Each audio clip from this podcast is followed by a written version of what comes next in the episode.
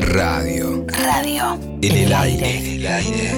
Y el argentino cada vez más está necesitado de hacer, es decir, de participar. Badía. Yo creo que si uno no pasó al pedo por la vida, Hay voces si uno no, no vivió solo para el ombligo de uno que hicieron la radio. y para satisfacer su ego solamente, yo voy a vivir en vos. Juan Alberto Badía.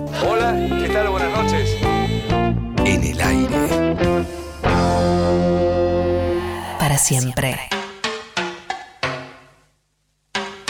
Juan y John llegaron a la casa de Juan, entraron al edificio, tomaron el ascensor y cuando llegaron al departamento, Juan notó que la llave estaba puesta en la puerta.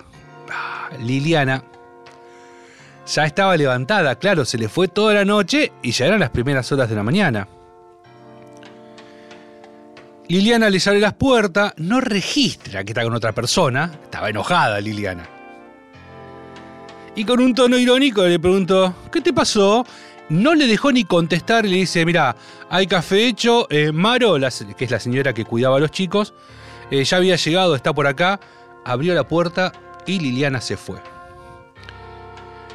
Juan y John quedaron solos en el departamento. Bueno, solos no, estaba Amaro y estaban los hijos durmiendo. John bromeó y le dijo que si a Liliana le estiraban un poco los ojos se parecía a Yoko. Ambos se miraron y sonrieron, ¿no? Era una idea rara.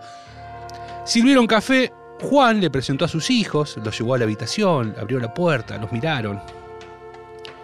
Estaban durmiendo Natalia en una cuna, Natalia la hija de Juan, con dos años, y Juan Agustín con apenas seis meses, también, ambos dormían. En voz baja, hablaron sobre los hijos, sobre el hijo que estaba esperando John con Yoko, la crianza. Bueno, en realidad ahí ambos se despojaron de sus personajes públicos y estaban hablando como padres, intercambiando conceptos, ideas, la vida, cómo vivir, cómo acompañarlos. Se fueron al living y estaban los dos sentados sobre un sillón blanco bastante mullido. Mantenían una charla pausada. Una vez más, Juan cayó en la tentación, giró la cabeza y lo miró. Lo miró con un amor incomparable. Ahí estaba, John Lennon. John Lennon. Sin el sombrero, sin los anteojos negros, sin el sobre todo, con ese pelo no demasiado largo que le caía a dos aguas sobre la frente, relajado, con esa polera negra de algodón pegada a su cuerpo, esas botas.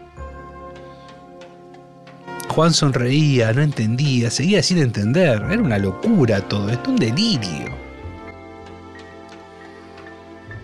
Retoman el diálogo y se ponen a hablar de música. Juan le quiso mostrar algo de Gardel, pero se dio cuenta que ahí en la casa no tenía. Así que le propuso tomarse un taxi e ir hasta la oficina donde tenía la otra parte de los discos. Le avisó a Maro, la chica que cuidaba a los chicos, saludó a sus hijos con un beso y se fueron. Antes de salir, Juan tomó una foto que un oyente del programa le acercó, que era una foto de Lennon que le trajeron de Londres y le pidió que se la firme. Así que John le dijo, sí, claro. Y le puso, a mi amigo de la Argentina, Juan, de su amigo de la música, John Lennon. Tomaron el taxi ahí sobre Avenida Las Heras. John sacaba la cabeza por la ventanilla como un niño, respiraba, miraba la ciudad, tomaba aire. No estaba muy atento a lo que sucedía en el viaje.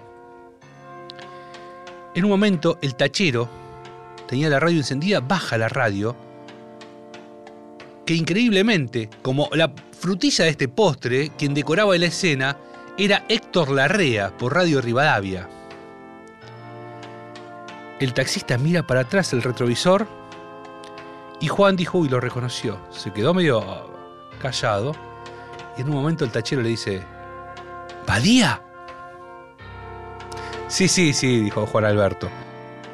Así que ahí el taxista lo felicitó, le dice, che, qué buena la entrevista con John Lennon.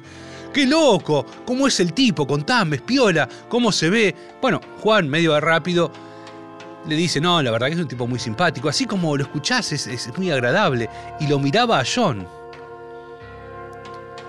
Juan Alberto disfrutaba de esa situación como un niño pícaro que atravesaba una travesura, que estaba en el medio de una travesura. Y ahí el taxista le dijo, che, escúchame, ¿sabés si se van a volver a juntar? Juan Alberto, sonriendo, lo mira a John, le dice, mira, no sé si se van a volver a juntar. Lo que sí te puedo adelantar es que John va a largar todo y solo se va a dedicar a criar a su hijo.